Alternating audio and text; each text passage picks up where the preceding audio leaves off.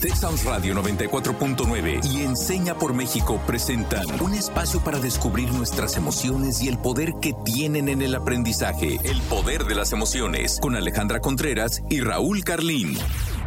Hola, soy Alejandra Contreras, alumna de Enseña por México. Les quiero dar la bienvenida al episodio número 100 del poder de las emociones. Así es, número 100. Estamos muy contentos de haber llegado hasta aquí y este episodio es una celebración. Hola, buenas tardes a todos, a todas. Yo soy Raúl Carlín, también alumna de Enseña por México. Y como bien nos cuenta Ale, hoy estamos de manteles largos porque hemos llegado al episodio número 100 de este programa y lo queremos celebrar. Así que para celebrarlo le doy la bienvenida de nueva cuenta a Juan Manuel González Barajas, nuestro CEO de Enseña por México. Hola, Juan Manuel, bienvenido. Hola, buen día. Yo soy Juan Manuel González y como ya lo decía Raúl, tengo el honor de ser el director general de Enseña por México y la verdad me emociona y estoy muy agradecido de que me hayan invitado para celebrar este episodio 100 del poder de las emociones. Entonces, mil, mil gracias y qué emoción estar aquí con ustedes.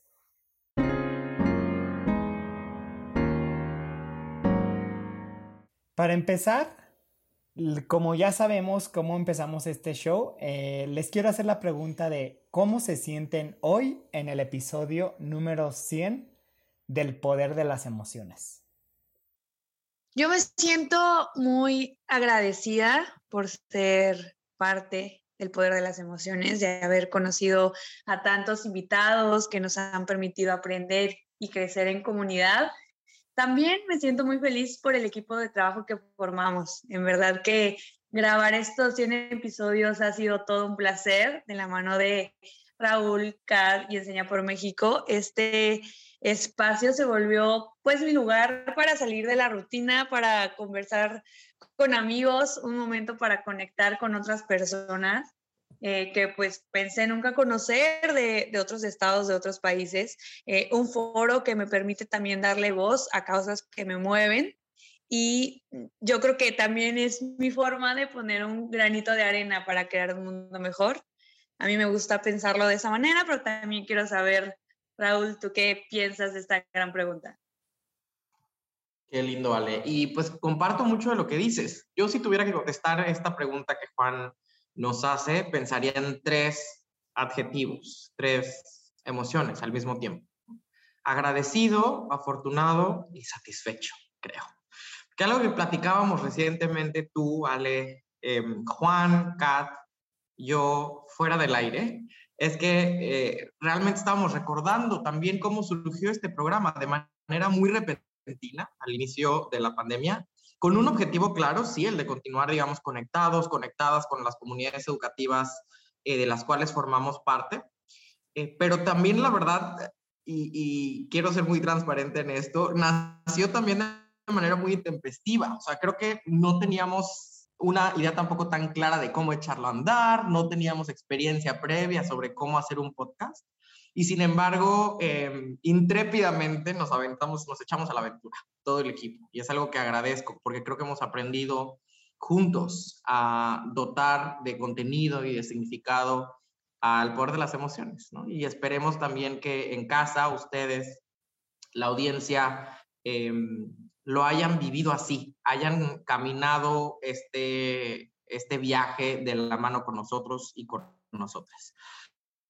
Y la verdad es que precisamente ahora, a 100 episodios de ese momento, en retrospectiva, me siento muy contento precisamente de ver cómo hemos co-construido aprendizaje, conocimiento con todas las personas que hoy forman parte de esta familia, de la familia del poder de las emociones, que han venido como invitados, invitadas a este programa y muy feliz de haber acumulado toda esta experiencia en términos de cómo llevar a buen puerto también un programa de radio de esta naturaleza que em, ya hoy es parte fundamental de, nuestras, de nuestros corazones, el poder de las emociones. Pero quiero también saber, Juan, cómo contestas tú tu propia pregunta. Muchas gracias a Raúl y Ale por compartir. Yo me siento muy feliz y muy agradecido Muy feliz de haber llegado a 100 episodios, con una iniciativa que, como tú ya lo decías, a Raúl empezó como una respuesta reactiva a la pandemia, pero que ahora estoy seguro seguiremos implementando por muchos años más. Y muy agradecido por todos los aprendizajes que se han generado y compartido a través de estos 100 episodios. Quiero agradecer a todas y todos nuestros invitados y aliados, ya que ellos nos ayudaron a amplificar el impacto del contenido de este programa. Y en especial quiero agradecerles a ustedes, Ale, Raúl y Kat, porque sin ustedes el poder de las emociones no sería lo que hoy es. Así que mil, mil gracias. Y pues empecemos este programa número 100 con mucha emoción. Y bueno, el día de hoy vamos a revivir algunos de los mitos que más nos marcaron a lo largo de estos 100 episodios. Y bueno, la dinámica es la siguiente. Yo voy a mencionar algunos enunciados. Raúl nos contará desde su experiencia si considera que es un mito o realidad. Y Juan nos compartirá su opinión de si estamos en lo correcto o no de uno de nuestros primeros episodios con Natalia López, alumna de Enseña por México, una invitada que queremos muchísimo. Vamos a revivir este mito realidad. ¿Es necesario que sigamos enseñando igual que enseñábamos antes, antes de la pandemia?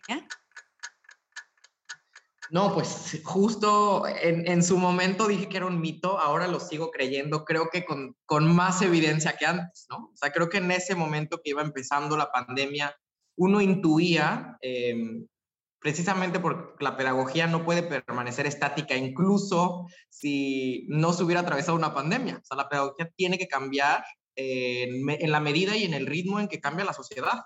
Entonces, para empezar, creo que no, no podemos seguir enseñando igual siempre pero mucho menos después de que nos, desde que irrumpió en la escena global una pandemia como la que atravesamos que nos surgió a cambiar la manera en la que enseñábamos y aprendíamos simplemente porque eh, esa manera, ese proceso, tuvo que ser completamente distinto a lo que estábamos acostumbrados, que era estar presencialmente en la escuela frente a nuestros estudiantes, trabajando con ellos codo a codo, cara a cara. Y creo que eso nos, también nos incentivó a pensar fuera de la caja y a imaginar nuevas maneras de enseñar y aprender y por eso creo que este es un mito. Es necesario que cambiemos nuestra manera de enseñar eh, respecto de la realidad. Así es, Raúl, esto es un gran mito. La situación que hemos vivido nos ha enseñado que la educación no tiene una forma específica, que la educación cambia, cambia dependiendo del contexto, de las y los estudiantes, de los docentes, de los cuidadores primarios. Esta pandemia nos llevó a preguntarnos cuáles son los materiales con los que cuentan los estudiantes, cómo está su estado socioemocional y otros factores que afectan su desempeño. No necesitamos seguir enseñando igual que antes. Necesitamos que al volver a la presencialidad tomemos en cuenta todos estos factores que nos ayudan a crear una experiencia de aprendizaje más significativa para cada estudiante. De un episodio con atentamente un gran aliado de nosotros. Parar y respirar o concentrarnos en nuestra respiración es muy hippie o solamente para orientales. ¿Qué piensan? Pienso que es un mito. No, o, o sea, creo que podría parecer que parar y respirar fuera muy hippie, pero si lo es, ojalá que hagamos nuestra pedagogía más hippie, porque creo que en muchas ocasiones, tanto si es en la presencialidad como si es en la virtualidad, no nos damos cuenta que para enseñar y para aprender necesitamos hacer pausas. Entonces, ojalá que interioricemos a partir de ahora educar en la pausa y darnos cuenta de la importancia de la respiración, de eh, hacer, digamos, en nuestras aulas transversales las habilidades socioemocionales, ¿no? respirar, tomar un momento, reconocer cuáles son nuestras emociones para poder regularlas.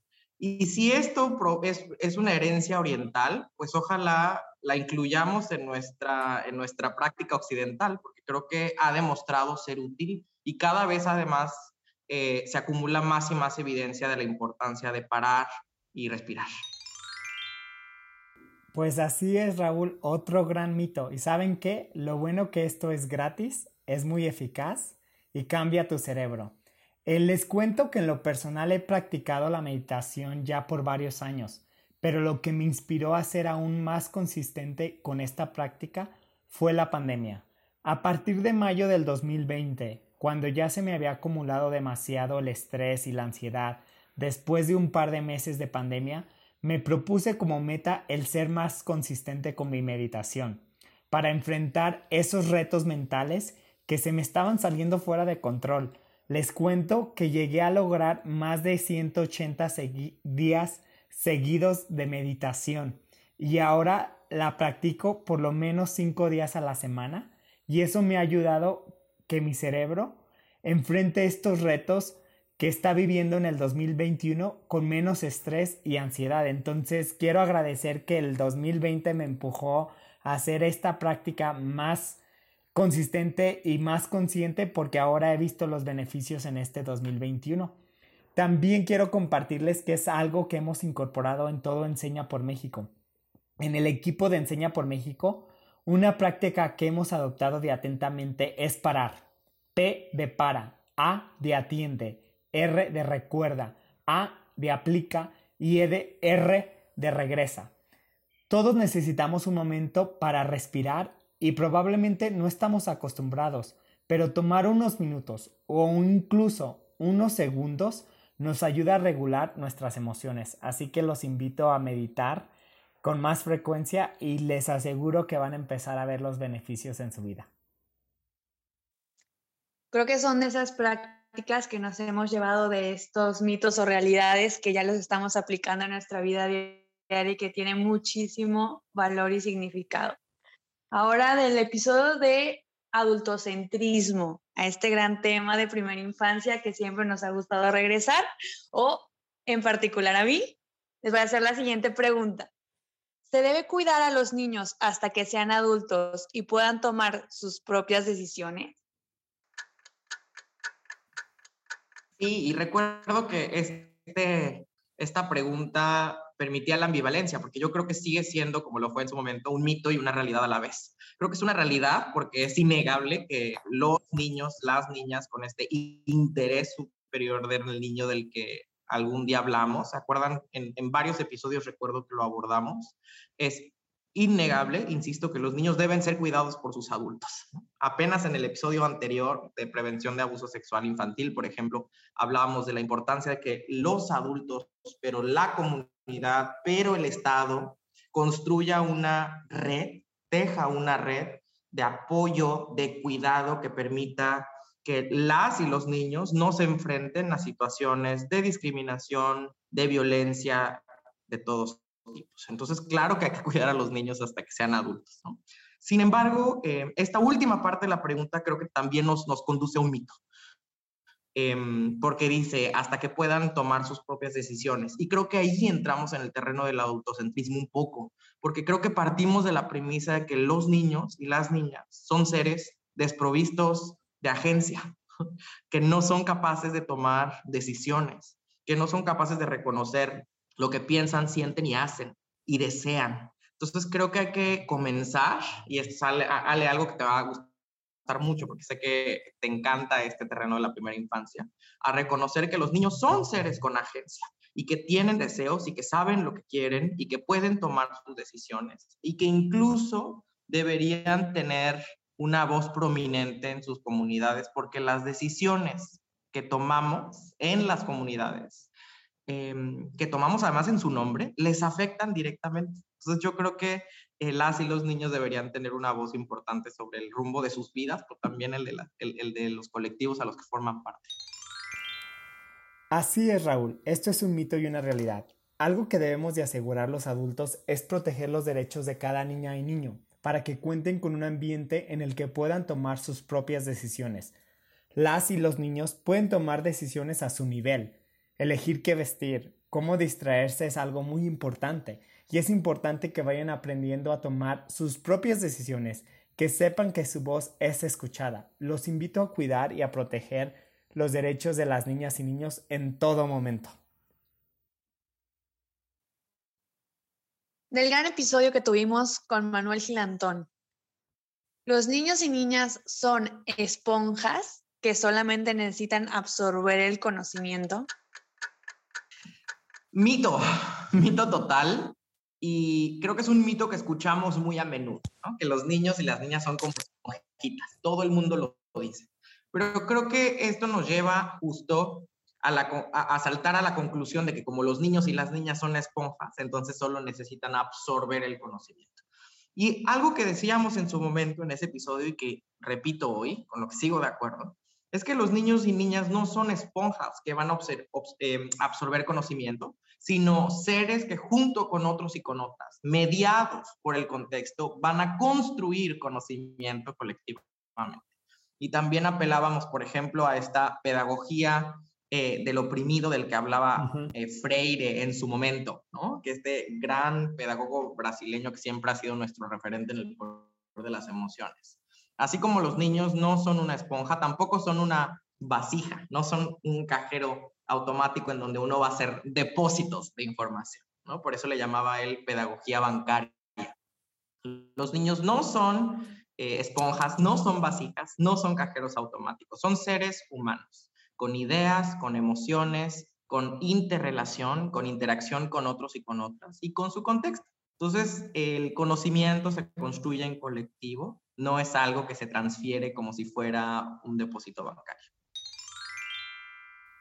Totalmente de acuerdo, Raúl. Esto es un gran mito. Y justo cuando estabas contestando, bueno, antes de que contestaras, en lo primero que yo pensé fue en, en Paulo Freire, algo que recuerdo de todo lo que él nos enseñó fue el aspecto de asegurar que la enseñanza fuera un proceso de diálogo, donde hay dos personas involucradas, donde no tenemos que asumir que uno sabe más que el otro, porque cada uno, cada niño, cada niña ya tiene conocimientos y puede compartirlos para reforzar lo que quizás les, les estés eh, tratando de enseñar nuevo y otro aspecto también es en este aspecto de las habilidades socioemocionales. O sea, este conocimiento no solo va en lo académico, sino en lo socioemocional. O sea, si estamos pensando que los niños y niñas solamente van a observar lo que nosotros estamos sintiendo, lo que nosotros estamos eh, modelando, pues nos estamos olvidando de que ellos pueden estar sintiendo emociones diferentes. Entonces,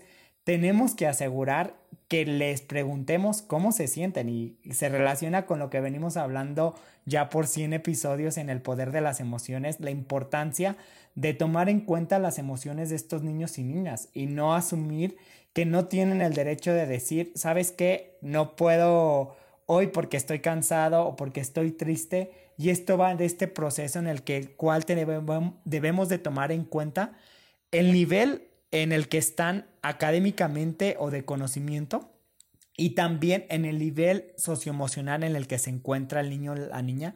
Y les juro que nos vamos a sorprender de cuántos niños y niñas saben mucho más de lo que nosotros pensábamos que sabían. Entonces, asegurémonos de que el proceso de aprendizaje sea algo compartido entre el tanto con los docentes, los cuidadores primarios, como con los niños, las niñas, los estudiantes. Completamente de acuerdo contigo, Juan. Y quisiera pasar a esta parte de qué desbloqueamos el día de hoy. Y yo me quedo con la palabra gratitud, gratitud, gratitud.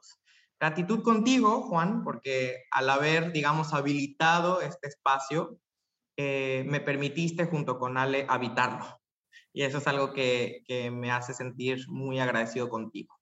También a ti, Kat, que ahora estás tras bambalinas, pero aunque la audiencia ya te conoce porque has sido la invitada en algunos episodios, también has sido junto con Ale, em, pues, un pilar importantísimo para hacer este programa posible.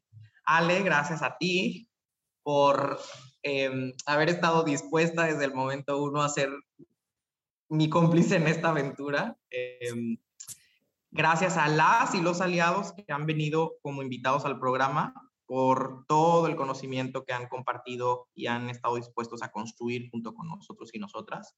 Y sobre todo, gracias a ustedes que nos están escuchando y que nos han escuchado a lo largo de estos 100 episodios ya, desde sus casas, desde sus coches, desde sus oficinas y que nos han acompañado a distancia en este viaje. y que han aprendido e interlocutado junto con nosotros. Gracias por aprender y por estar. Pues yo me sumo, pues yo me sumo a los agradecimientos. Quiero agradecer por justo permitirnos llevar estos 100 episodios al aire. Eh, creo que hemos crecido como colectivo. Eh, ha sido una oportunidad inigualable de manera personal y profesional para aprender y también para incentivar la transformación eh, de la comunidad para que seamos más conscientes, más empáticos. Eh, creo que algo que me llevo también es creer en esos proyectos que nacen de la adversidad, que nacen de las necesidades. Creo que a veces no le damos crédito a muchas situaciones, decimos, eso no puede suceder. Creo que este programa y este podcast es una muestra de que se pueden hacer las cosas si se tienen esas ganas y esa pasión por los temas que nos mueven. Entonces, muchas gracias, Enseña por México, gracias Raúl, Kat, Juan Manuel por tenernos aquí, por hacernos parte y pues, como lo hemos dicho, larga vida el poder de las emociones. Juan, ¿tú con qué te quedas del episodio del día de hoy? Pues me quedo con varias cosas, pero también quiero volver a resaltar el agradecimiento que siento ante ustedes, Raúl, Ale, Kat, pero también a Tech Sounds Radio por haber creído en nosotros y haber dado este espacio para que nosotros podamos tener esta oportunidad de compartir estos aprendizajes relacionados con la educación socioemocional. Y también me recuerda algo que pues estoy seguro y por eso estoy en, en Enseña por México, pero el aspecto del liderazgo colectivo. En Enseña por México creemos mucho en el liderazgo. Creemos que como líderes individuales podemos lograr muchas cosas, pero como líderes colectivos, en lo colectivo podemos lograr más cosas y llegar más lejos. Entonces, el haber hecho estos 100 episodios de la mano de aliados importantes, de aliados que nos estaban compartiendo sus conocimientos, nos permitió lograr aún más de lo que envisionamos hace más de un año y medio cuando empezamos a crear este programa. Entonces, de nuevo, mil gracias, pero también quiero resaltar la importancia del liderazgo colectivo y seguir impulsándolo en todos los espacios para llegar más lejos juntos. Me sumo, me sumo 100% a lo que dicen. Juan y Ale. Y a nuestra audiencia, gracias otra vez, les dejamos con esta pregunta para que sigan reflexionando y celebrando con nosotros estos 100 episodios del Poder de las Emociones. ¿Cómo quieres y puedes seguir educándote y educando a partir de lo que hemos aprendido a lo largo de estos 100 episodios en el Poder de las Emociones? Y nuestra frase del día de hoy de Albert Einstein, la educación es lo que permanece cuando uno ha olvidado lo que aprendió en la escuela. Yo soy Raúl Carlín. Esto ha sido un episodio más del Poder de las Emociones. Larga vida, larga vida el Poder de las Emociones. Hasta la próxima. Yo soy Alejandra Contreras. Gracias por escucharnos. Muchas gracias por haberme invitado y espero regresar al episodio número 1000 porque estoy seguro de que este programa va para largo. Así que adelante y felicidades por este logro equipo. Texas Radio 94.9 FM y Enseña por México presentaron El Poder de las Emociones. Te esperamos en nuestra próxima emisión, el próximo miércoles en punto de las 4 de la tarde.